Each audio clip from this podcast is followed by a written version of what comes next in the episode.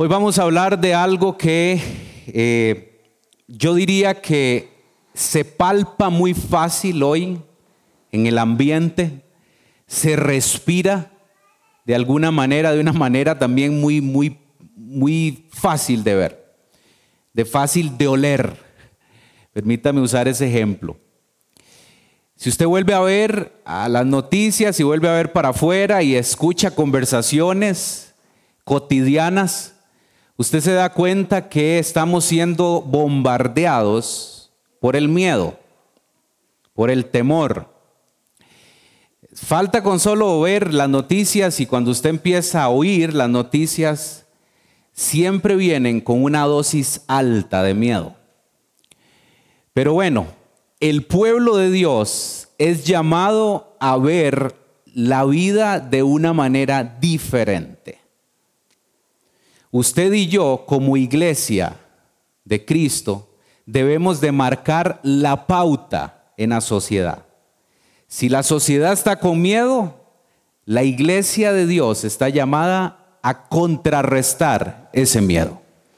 Eso es lo que vamos a hablar hoy. Y empecemos hablando del famoso miedo, porque con solo escuchar la palabra ya le da uno miedo, ¿cierto? Desde que somos niños, cuando usted escucha la palabra miedo, usted ya le da miedo. El miedo es un fenómeno negativo. De ninguna manera el miedo está relacionado con que sea un fenómeno positivo. Es negativo. El miedo nos condiciona, escuche eso, nos condiciona nos oprime e inclusive nos puede paralizar, tomando por nosotros las decisiones, escuche esto, que nos corresponden tomar a nosotros. Espero que esté conmigo hoy. Cuando estamos invadidos por el miedo, el miedo nos paraliza y no nos deja avanzar. Y por eso es que terminamos tomando decisiones por lo general fuera de la voluntad de Dios. El miedo conspira contra la ingenuidad y la transparencia porque nos hace muy precavidos y nos hace entonces calculadores. Pensamos malas decisiones y en muchos casos no las tomamos porque estamos invadidos por el miedo. El miedo, y, permítame usar, estuve leyendo un, artículo y extraje entonces una porción de este artículo que estaba hablando acerca del miedo que está relacionado con lo que está sucediendo hoy, con el famoso virus. Déjeme leerle textualmente una porción de ese, de ese artículo. Vean lo que dice. Dice, el miedo no se puede poner en cuarentena y se propaga más rápido que el peor de todos los virus. Cuando la emoción generada por un temor, escuche esto que interesante, se impone a la razón, es muy difícil mantener la calma. Escuche los dos elementos que aparecen acá, emoción y razón. Cuando el miedo nos invade, por lo general lo que estamos en ese momento tomados es por la emoción y esa emoción se impone ante la razón. Escuche qué interesante este, este concepto. Y entonces es demasiado difícil poder mantener la calma porque estamos invadidos por una emoción. Otra vez queda demostrado que el miedo es, comparado con los virus conocidos, como el más contagioso e incontrolable. Si los cerebros, déjeme usarlo entre comillas, no es que hayan dos, pero si los cerebros emocional y racional se desconectan anatómicamente o funcionalmente, los instintos y la emoción dirigen el comportamiento. Y termina diciendo el artículo esto, la razón casi ni aparece, pues uno de sus inconvenientes su talón de Aquiles es que necesita tiempo para imponerse y las circunstancias extremas no suelen otorgarlo. Me pareció interesantísimo el ejercicio. Y es que cuando empecé a examinar mi vida y cuando empiezo a examinar los momentos en donde he tenido miedo, esto tiene mucha razón. Porque en ningún momento con el miedo la razón se impone ante la emoción. Porque somos tomados por la emoción y nos paraliza. Entonces, ante una realidad, como le decía al inicio, tan palpable, es que es muy fácil hoy detectar el miedo. Ante esta realidad llamada miedo, ¿cómo entonces debe de vivir un cristiano en las situaciones de miedo? Eso es lo que vamos a hablar hoy. ¿Qué nos dice la palabra de Dios? Y hoy entonces quisiera tomar un consejo, que ahorita vamos a abrirlo, pero un consejo que Pablo, el apóstol, le da a su discípulo Timoteo. Pero entonces debemos reconocer y entender que el miedo siempre ha estado, ¿sabía eso? Desde el inicio, desde el principio, desde los primeros seres humanos, el miedo siempre ha estado. Entonces, si ha estado desde el inicio, no quiere decir que ahora va a desaparecer, porque ha sido algo con lo que ha tenido que lidiar el ser humano siempre, con el miedo. Vaya conmigo a Génesis 3 para ver un ejemplo que quiero darle de por qué le digo que desde el inicio, desde el principio, el miedo es un factor que ha venido afectando la vida del ser humano. Génesis capítulo 3. Y le doy nada más un poquito de contexto de este capítulo 3. Porque empezando nomás el capítulo, los primeros versículos describe a la serpiente, recuerda usted muy bien quién es la serpiente, Satanás, y la describe con una cualidad. Dice que la serpiente era astuta. Y empezó y vino y se presentó a esta mujer, a Eva, con una estrategia altamente engañosa. Y la logra convencer de que desobedezca la indicación del Creador. Le dice, eso no es cierto lo que él le dijo. Siempre Satanás, ¿verdad? Mezclando mentiras con verdad. Al final la logra convencer y come del fruto y le, el hombre también, su esposo, come también y desobedece. Ese es el contexto del capítulo 3. Llega un momento en donde Dios dice que se paseaba, andaba ahí por el, por el jardín y empieza a llamar al hombre. Empieza a llamarlo. Eso es lo que vamos a leer del ejemplo. Es el verso 10. El verso 10 donde Dios está llamando a Adán, dice, y él respondió, oí tu voz en el huerto y tuve, ¿qué dice ahí?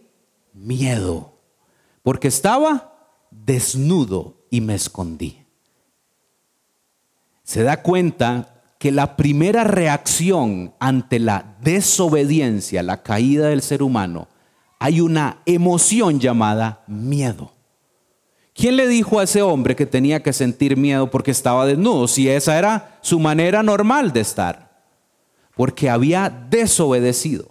Y ante la desobediencia siempre trae consigo el miedo. De hecho, también algunos ejemplos que podemos encontrar en el Antiguo Testamento es con Josué. Josué es el líder que toma la batuta de Moisés cuando Moisés ya ha muerto, de seguir dirigiendo al pueblo israelita a llegar a la tierra prometida. Y llega un momento en donde ya se da ese paso de mando y es Josué el que va a empezar a dirigir al pueblo. Y entonces yo encuentro acá que siempre Dios, antes de darle una advertencia al pueblo de que iban a padecer de miedo, siempre Dios le confirmaba promesas que todavía siguen vigentes para nosotros hoy. Les daba ánimo y les recordaba que Él estaba con ellos siempre, que no los iba a desamparar, que no los iba a abandonar. Pero Dios conocía y conoce el corazón del ser humano y sabe que el ser humano siempre tiene que lidiar con el miedo. Ese es el ejemplo que voy a leérselo. Está en Josué capítulo 1, verso 9. Y este versículo lo hemos leído muchísimas veces. Es más, hasta lo han mal empleado algunos falsos predicadores porque lo usan como discursos motivacionales. De ninguna manera esto es un discurso motivacional. Está la realidad de Dios. Si usted y yo hoy entendemos que tenemos un Dios que está con nosotros, hoy deberíamos prácticamente desde entender que el miedo no tiene cabida en nosotros.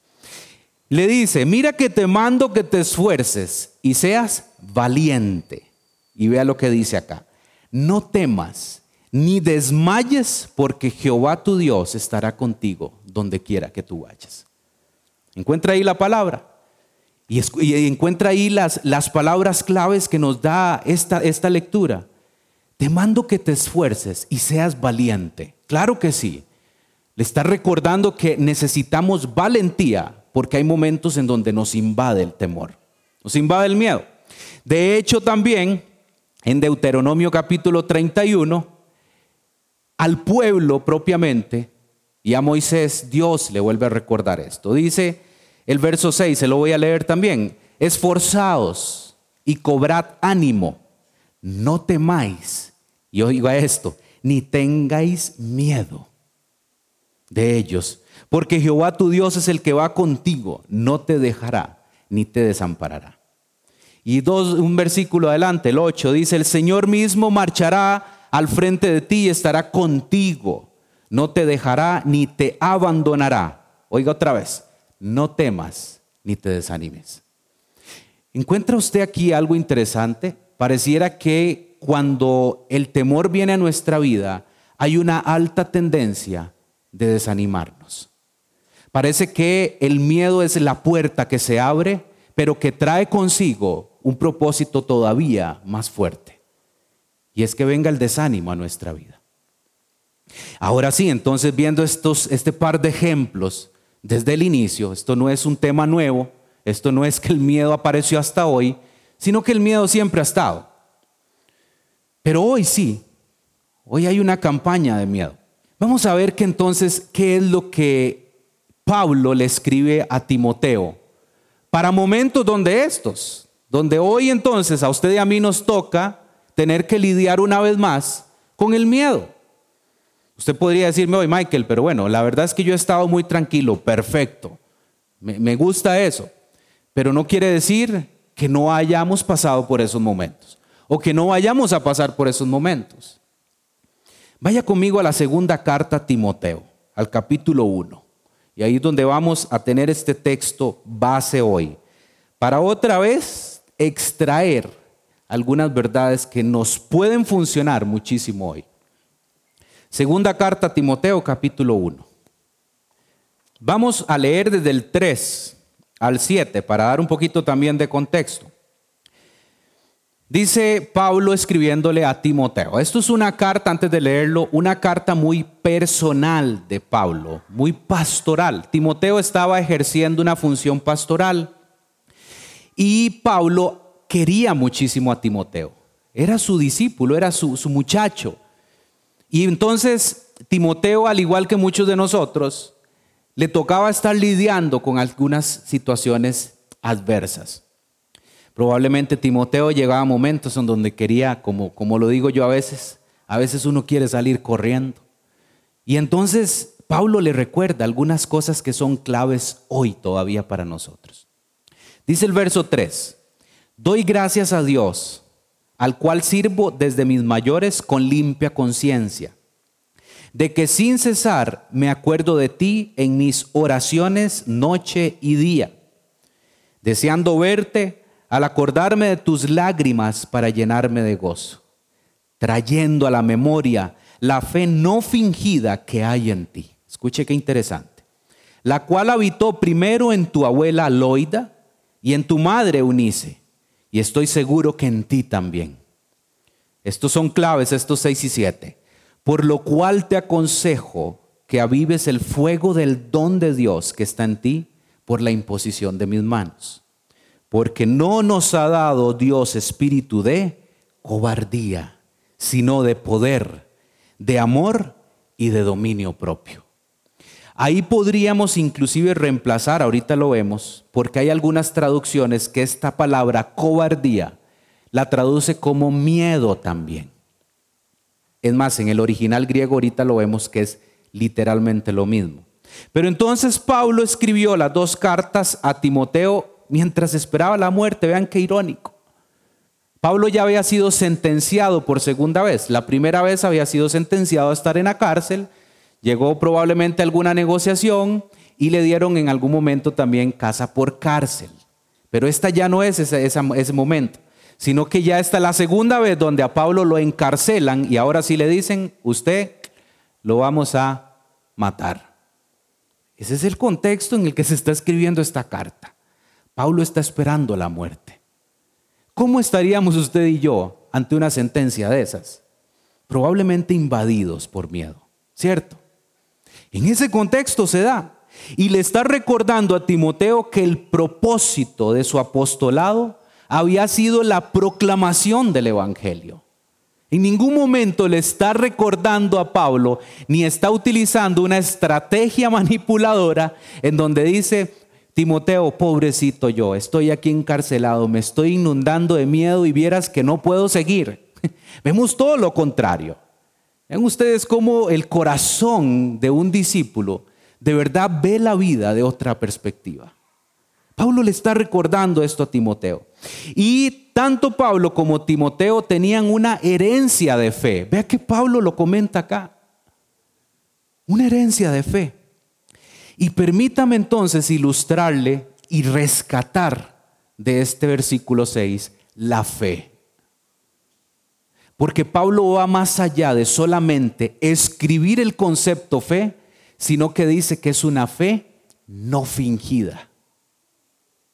Y está apuntando a tres generaciones, ¿cierto? Dice que la abuela Loida, la madre Unice y Timoteo. Tres generaciones habían pasado la batuta de fe. Y lo está resaltando acá. Y es por eso que mediante este concepto de fe tengo que decirle lo siguiente. La fe, o perdón, el miedo es incompatible con la fe. ¿Escuchó eso muy bien? El miedo es incompatible con la fe. Y permítame darle este ejemplo. A mayor miedo, menor fe.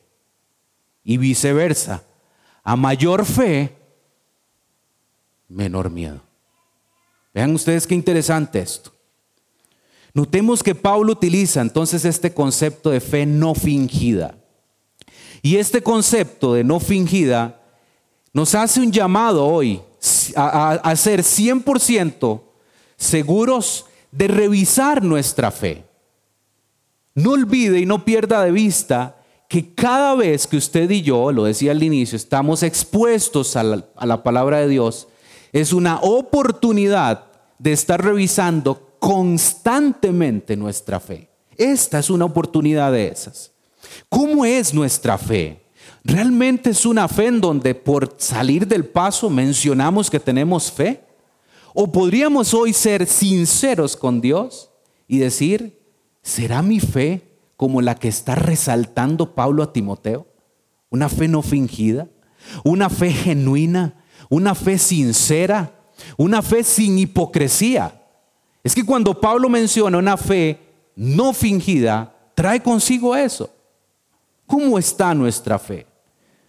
Y es que esta fe, familia, esta fe que estamos hablando en este momento, es la que fluye de una permanencia en Dios, de una relación estrecha con Cristo Jesús. Esta es una fe que no brota de nuestra capacidad, mucho menos de nuestro corazón. Si fuera por eso ya hubiéramos reprobado el examen. Esta fe es una fe que viene de la permanencia en Dios. Una fe sincera. El verso 6, Pablo le escribe entonces a Timoteo esta frase que también quisiera extraer, que dice que avives el fuego del don de Dios. Vean qué interesante eso. Cuando usted piensa en fuego, y cuando usted piensa en un fuego encendido, este ejemplo es hasta lógico, pero ¿qué necesita el fuego para estar encendido? Necesita leña o necesita carbón o necesita algún material que pueda quemarse.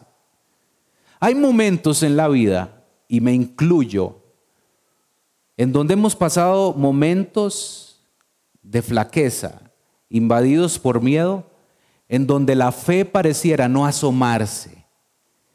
Y a mí este concepto me recuerda hoy la importancia de avivar el fuego del don de Dios, de estarle echando leña a ese fuego. No significa que Timoteo haya dejado que se apagara, pero sí hay momentos en donde la llama se está reduciendo. En pocas palabras, el apóstol Pablo estaba animando a Timoteo a continuar con una labor ciertamente pastoral. Le decía que esto es una carta muy pastoral, Timoteo estaba ejerciendo esa función, pero no quiere decir que el hecho de que porque Timoteo era pastor y algunos de los que estamos en este lugar, tal vez no, no quiere decir que no sea un ejemplo a seguir. De igual manera, para nosotros hoy aplica y está vigente las palabras de ánimo que Pablo le escribió a Timoteo en su momento. Animar el fuego del don. Este don de fe también es el que permite que afrontemos los sufrimientos y los temores de la vida. No lo olvide, el miedo es incompatible con la fe. No hay lugar para el miedo cuando hay fe. No hay lugar, familia. Es como el agua y el aceite. Es exactamente lo mismo. Si hay fe, no debería de haber temor. Si hay temor, ya sabemos el resultado. Esto era un llamado a la acción, para no dar lugar al miedo. Y aquí aparece un concepto que me parece también necesario recordar, la pereza. Como el miedo es, le decía antes, que parece que es el argumento inicial para un propósito que se las trae. El miedo es solamente la punta del iceberg, como dicen. Pero muchas veces el miedo abre la puerta a desánimos, a pereza, y eso, y eso es lo que debería hoy de preocuparnos. Saben, el miedo y la pereza son armas eficaces para apagar el fuego del don de Dios. O el fuego de la fe, para ilustrárselo de esa manera. El objetivo final del miedo, familia, es alejarnos, como todas las cosas que se las trae, que son en contra de Dios. El miedo no es la excepción. El miedo, el propósito final es alejarnos de nuestra relación y comunión con Cristo. De gozar de ser portadores del Espíritu Santo. Y ya por unas semanas Oscar nos desarrolló una serie hablando del Espíritu Santo. Pero no tengamos miedo. Esta es mi palabra de ánimo hoy. No tengas miedo. Aferrémonos al consejo de Pablo y apliquémoslo entonces en este momento en donde es necesario y además es urgente. Entonces, bajo, ese panorama, vamos a quedarnos con el verso 7 y vamos ahí entonces a, extraer y le voy a proponer tres conceptos claros o consejos, como usted lo quiera ver, basándonos en el verso 7 de qué podemos hoy accionar y poner en práctica con respecto a esto que sigue haciendo de las suyas. El miedo sigue paralizando a la sociedad. Esa es la realidad, no podemos omitirla. Porque no nos ha dado Dios espíritu de cobardía, dice Pablo, sino de poder, de amor y de dominio propio. Antes de decirle y proponerle qué fue lo que nos fue dado, cuál es el espíritu que usted y yo portamos, permítame entonces decirle que no nos fue dado, antes de decirle que sí. ¿Qué no nos fue dado? Bueno, el primer punto acá es que no tenemos un espíritu de cobardía ni de miedo. Por eso hay que marcarlo claramente. El espíritu que usted y yo tenemos, el espíritu de Dios, el espíritu que levantó a Jesús de entre los muertos, el espíritu que hizo milagros y sigue haciendo milagros en la humanidad, ese espíritu no es un espíritu de cobardía ni de miedo. Por eso le decía antes que cobardía y temor son lo mismo. El, concepto griego, el vocablo griego utilizado ahí era deilia, pero era lo mismo. Cuando usted lee ahí cobardía es exactamente leer miedo, así que no tenemos, familia, un espíritu de cobardía ni de miedo. El espíritu se refiere aquí al Espíritu Santo, es lo que le estoy hablando. Y la palabra griega traducida esta deilia, escuche qué interesante este concepto. Esta palabra se usaba en la literatura en ese momento extra bíblica para aludir a la huida de la batalla. O sea, cuando habían enfrentamientos o guerras entre comunidades o ciudades, este concepto de Ilia se usaba cuando algunos ya estaban paralizados del miedo y ya querían abandonar la batalla. Probablemente decían, tenemos Deilia, ya no puedo seguir luchando. Ven qué interesante eso. No tenemos un espíritu Deilia que nos hace alejarnos de la batalla. ¿Cuál es la batalla? Contra el miedo. Es un término fuerte para definir la falta de valor y hay que ser tajantes familia. La valentía, no la cobardía, caracteriza al Espíritu Santo. Por eso el segundo concepto o el segundo consejo mío es, ya entendiendo que no tenemos un espíritu de miedo, entonces sí, ahora vamos a decir, ¿qué es lo que tenemos? Tenemos un espíritu de, ¿qué dice el primero? Poder. ¿Escuchó eso? Un espíritu de poder. Y aquí por eso es que me encanta tanto buscar los originales de las palabras griegas. Porque este concepto poder que utiliza Pablo acá, esta palabra se deriva, o, es la palabra original utilizada era dunamis. Y déjeme y le explico qué significa dunamis. Dunamis es de la palabra donde se deriva dinamita. ¿Escuchó bien? El espíritu de poder es el espíritu que tiene y ese poder es el que tiene el efecto de la dinamita. Y no necesito explicarle a usted qué es lo que significa la dinamita. Todos lo tenemos claro. Cuando usted piensa en dinamita, ¿qué es lo primero que, que piensa? Una explosión, ¿verdad? Que tiene poder y se lleva lo que haya. Ese poder es capaz de producir eso. Ese poder es capaz de destruir cualquier síntoma de miedo que venga a la vida de nosotros. Por eso Pablo nos está recordando que ese es el espíritu que tenemos nosotros, un espíritu de poder Dios no nos ha dado un espíritu de temor, sino un espíritu de poder, de coraje y resolución para, escuche esto, para cumplir con las dificultades y los peligros. No es que nosotros vamos a ir a prender una llama y vamos a explotar, no me entienda de esa manera. Es que ese poder que tenemos nosotros tiene la capacidad de apagar y destruir cualquier temor que venga a nuestro corazón.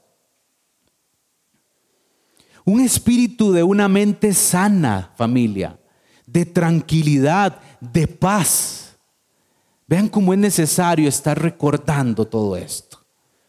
Ante todo esto, como le digo, este bombardeo de conceptos, en donde ya están cambiado un poco el lenguaje, hoy es necesario venir al lenguaje de la Biblia y recordar que la paz que Cristo nos dio es una paz que no da al mundo. Él mismo lo dijo. Es una paz que sobrepasa todo entendimiento suyo y mío. Por eso es que no, entendemos cuando, cuando en momentos de dificultades, de miedo, hay paz.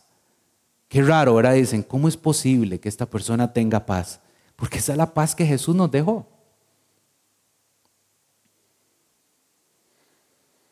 El Espíritu Santo no es el autor de una disposición tímida o cobarde o de los temores serviles, de ninguna manera.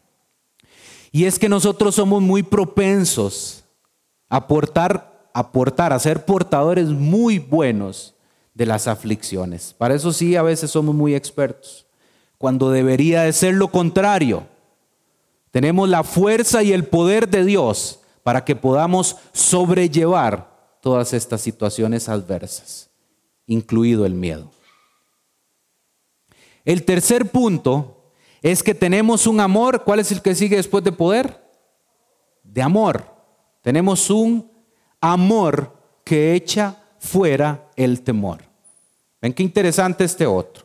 Y por eso aquí es necesario ir a la primera carta de Juan, al capítulo 4. Vaya conmigo. Primera carta de Juan, capítulo 4. Y aquí también este capítulo, Juan viene presentándonos el concepto del amor. ¿Cuál es el amor que habla la Biblia en su mayoría? Del amor ágape. El amor que, es, que viene de Dios, ¿verdad? Porque el amor que viene del ser humano es un amor mucho más limitado que el de Dios. Porque el amor de nosotros siempre tiene condiciones, ¿correcto? Amamos y nos aman. Pero el amor de Dios, si hubiera sido como el de nosotros, híjole, estaríamos contando otro cuento. El amor de Dios es un amor ágape que ama a pesar, a pesar de todo lo que la otra persona haga. Ese es el contexto en el que está hablando Juan, hablando de este amor. Pero entonces ese amor viene de Dios. Y Pablo en Timoteo, en la segunda carta a Timoteo nos presenta que ese espíritu que se nos fue dado es un espíritu de amor. Vamos a leer el verso 18 del capítulo 4 de la primera carta de Juan. Dice, en el amor no hay temor sino que el perfecto amor echa fuera el temor, porque el temor lleva en sí castigo, de donde el que, de donde el, el que teme no ha sido perfeccionado en el amor. Híjole, aquí hay que tomar entonces decisiones hoy, porque esto pareciera que suena muy fuerte. Aquí encontramos otra verdad. El espíritu que nos fue dado, un espíritu de amor, dice Juan que en ese amor no hay temor. Otra vez, insisto yo con lo mismo, si usted y yo tenemos el Espíritu de Dios, quiere decir que tenemos un espíritu de amor y echa fuera el temor. ¿Ven cómo otra vez encontramos aquí incompatibilidad del amor con el miedo? El portar el amor de Dios, este amor ágape por medio del Espíritu Santo, es suficiente para no tener miedo a lo que sucede en el mundo y además para no tener miedo, porque aquí entra otro concepto interesante, no tener miedo al juicio final. Ese es el contexto de la primera carta de Juan. Lo que Juan está recordándonos también es que ese amor echa fuera cualquier tipo de temor, pero especialmente el temor que al ser humano podría causarle el no tener una esperanza de vida eterna. Ayer estaba hablando con un muchacho de unos 18 años, jovencito, y ahí son las diosidencias que llaman el concepto, ¿verdad? Donde Dios abre el espacio, abre la conversación, uno no tiene mucho que hacer a veces, y el mismo Dios empieza a generar la conversación. Y este muchacho, de la nada, llega y me empieza a contar, dice, dice, qué, qué gacho, me dice. Con los conceptos de joven. Qué gacho. Se me han muerto cuatro amigos últimamente y todos jóvenes. Dice, había uno que estaba trabajando en construcción y dice que almorzó y reposó media hora y cuando llegó otra vez a trabajar dicen que empezó a convulsionar y se desmayó. Cuando llega la ambulancia estaba muerto, dice. ¿Usted puede creer? Dice, qué miedo, ¿verdad? ahí es donde se presenta la oportunidad. Y yo recordando esto, y le digo, sí, ¿verdad? Qué miedo, qué miedo es morir, ¿verdad? Pero entonces le recuerdo, qué miedo es morir sin esperanza, ¿cierto? Le digo, hablemos de esto. Y le presento a Cristo. Eso sí debería de tener, de, de abordar un miedo en el ser humano. El no tener esperanza eterna y condenación eterna, eso sí debería dar miedo.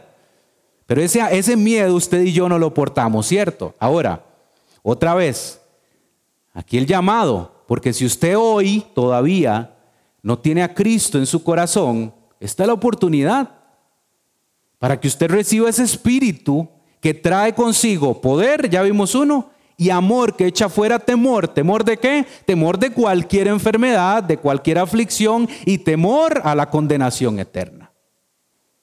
Ese es el amor que tenemos. Juan nos recuerda que este amor se encarga de expulsar el miedo. Así de tajante. Expulsa el miedo. El miedo que realmente, como por eso le decía, debería de tener cualquier persona en este mundo es que su alma será condenada por la eternidad. No se trata de los miedos que aporta el mundo. Esos miedos que aporta el mundo, usted y yo tenemos una seguridad hoy. Y es que el espíritu que portamos es el que echa eh, fuera este miedo. Habiendo experimentado su amor, podemos sacar el temor de nuestros corazones, familia. Ahí es donde apunta el miedo. El miedo viene y alberga en el corazón del ser humano. Ahí se siente cómodo y empieza a echar raíces. Si no lo atendemos, no lo abordamos y no lo quitamos, eso empieza a echar raíces.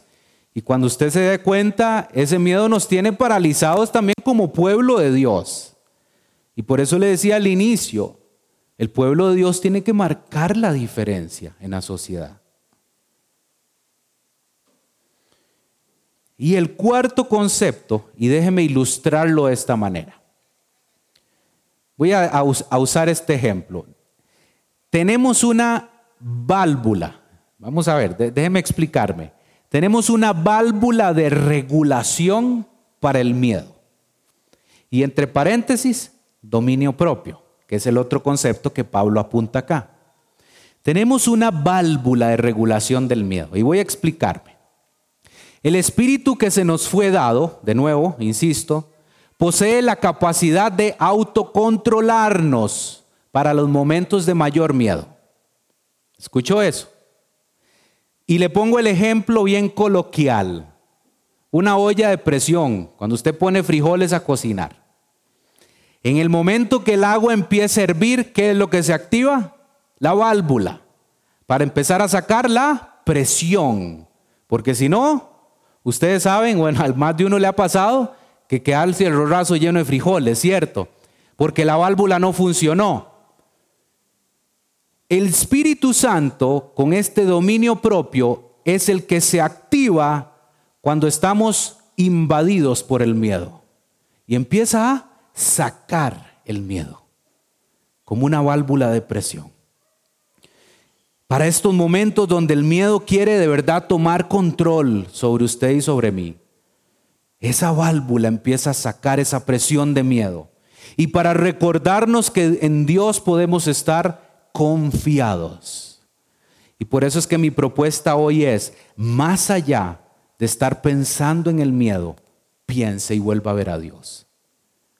Y entienda que el espíritu que se nos fue dado es un espíritu de poder, de amor y de dominio propio. Suficiente. No hay mucho que hacer. Eso es suficiente para que usted y yo hoy no padezcamos de miedo. Pareciera que deberían de activar otro síntoma más de enfermedad, es cierto. El miedo. ¿Cuál sería el diagnóstico? Miedo. Y voy concluyendo. Al inicio, en cada enseñanza que nosotros anunciamos en los diferentes medios de comunicación, siempre escribimos una leyenda de qué más o menos vamos a hablar en la predicación o en el mensaje. Voy a tomarlo de ahí para cerrar con este mensaje. En esta leyenda escribía que a pesar de vivir rodeados de temores, de que pareciera que estuviéramos condenados como seres humanos a sufrir progresivamente el miedo en sus diferentes grados y formas, desde el miedo a la oscuridad, ¿cierto? ¿Cuántos hemos padecido de ese miedo? Cuando somos niños, todavía, chiquitilla mía me dice, papá, no apague la luz porque siempre tiene que padecer con miedo. Por ahí me están haciendo señales de otro. Pareciera que sí, hay momentos en donde hasta a la oscuridad, el temor a arriesgarnos, a hablar en público, a relacionarnos con nuevas personas, hasta eso hemos padecido de algunos miedos. El miedo a perder lo que no tenemos o de no lograr lo que nos proponemos. Y todos estos miedos, la sociedad moderna ha agregado nuevos temores. Y hoy es muy fácil de verlo. A pesar de que el miedo nos paraliza en la mayoría de ocasiones, familia, bloqueando la capacidad para no poder reaccionar en fe. Ahora sí, La fe tiene que tomar control sobre la razón y la emoción, porque esto es la fe. A pesar de eso, la fe debe de imponerse sobre el miedo. Y si no reaccionamos hoy, lo más peligroso es que este miedo descontrolado podría hasta convertirnos en esclavos de él. ¿Escuchó eso? Si usted no toma decisiones hoy acerca de abordar el miedo, el miedo nos puede hacer esclavos de él y nos puede encerrar en una prisión en donde nos bloquea para cualquier capacidad de reaccionar en fe. Un miedo que sobrepasa los límites se impone sobre la fe y nos hace vivir de una manera muy humana y no espiritual. Aquí es donde hay que tomar decisiones hoy. Vamos a terminar con Romanos 8. Y aquí es donde este concepto que le estoy hablando de por qué ¿De dónde saqué que el miedo puede convertirnos en esclavos? Ve, aquí no hay que inventar el agua tibia, la palabra de Dios todo lo tiene calculado. Vaya conmigo a Romanos 8 y vamos a leer toda la porción, del 11 al 15. Romanos 8, 11 al 15. Y si el espíritu de aquel que levantó a Jesús de entre los muertos vive en ustedes, el mismo que levantó a Cristo de entre los muertos, también dará vida a sus cuerpos mortales por medio de su Espíritu que vive en ustedes. Por tanto, el verso 12, por tanto, hermanos, tenemos una obligación, pero no es la de vivir conforme a la naturaleza pecaminosa, porque si ustedes viven conforme a ella, morirán. Pero si por medio del Espíritu dan muerte a los malos hábitos del cuerpo, vivirán. Porque todos los que son guiados por el Espíritu de Dios, escuche esto familia, son hijos de Dios. Y ustedes no recibieron un espíritu que de nuevo los esclavice al miedo sino el Espíritu que los adopta como hijos y les permite clamar, Abba Padre. ¿Escuchó eso?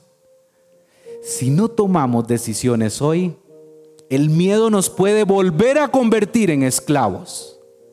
Y aquí hay una verdad que es la que quiero que usted se lleve hoy, terminando este mensaje. Usted y yo somos hijos de Dios por medio del Espíritu. Y un hijo de Dios vive en libertad por Cristo Jesús. Cristo Jesús en la cruz del Calvario, todas las aflicciones, sufrimientos y miedos los clavó en esa cruz. Y hoy somos libres por la obra de Cristo. Por eso un hijo de Dios que camina en libertad no puede ser esclavo al miedo. Me estoy explicando. No hay espacio para el miedo, familia ya no somos esclavos del temor, somos hijos de Dios. Somos hijos de Dios, hijas de Dios. Un hijo de Dios no padece de miedo.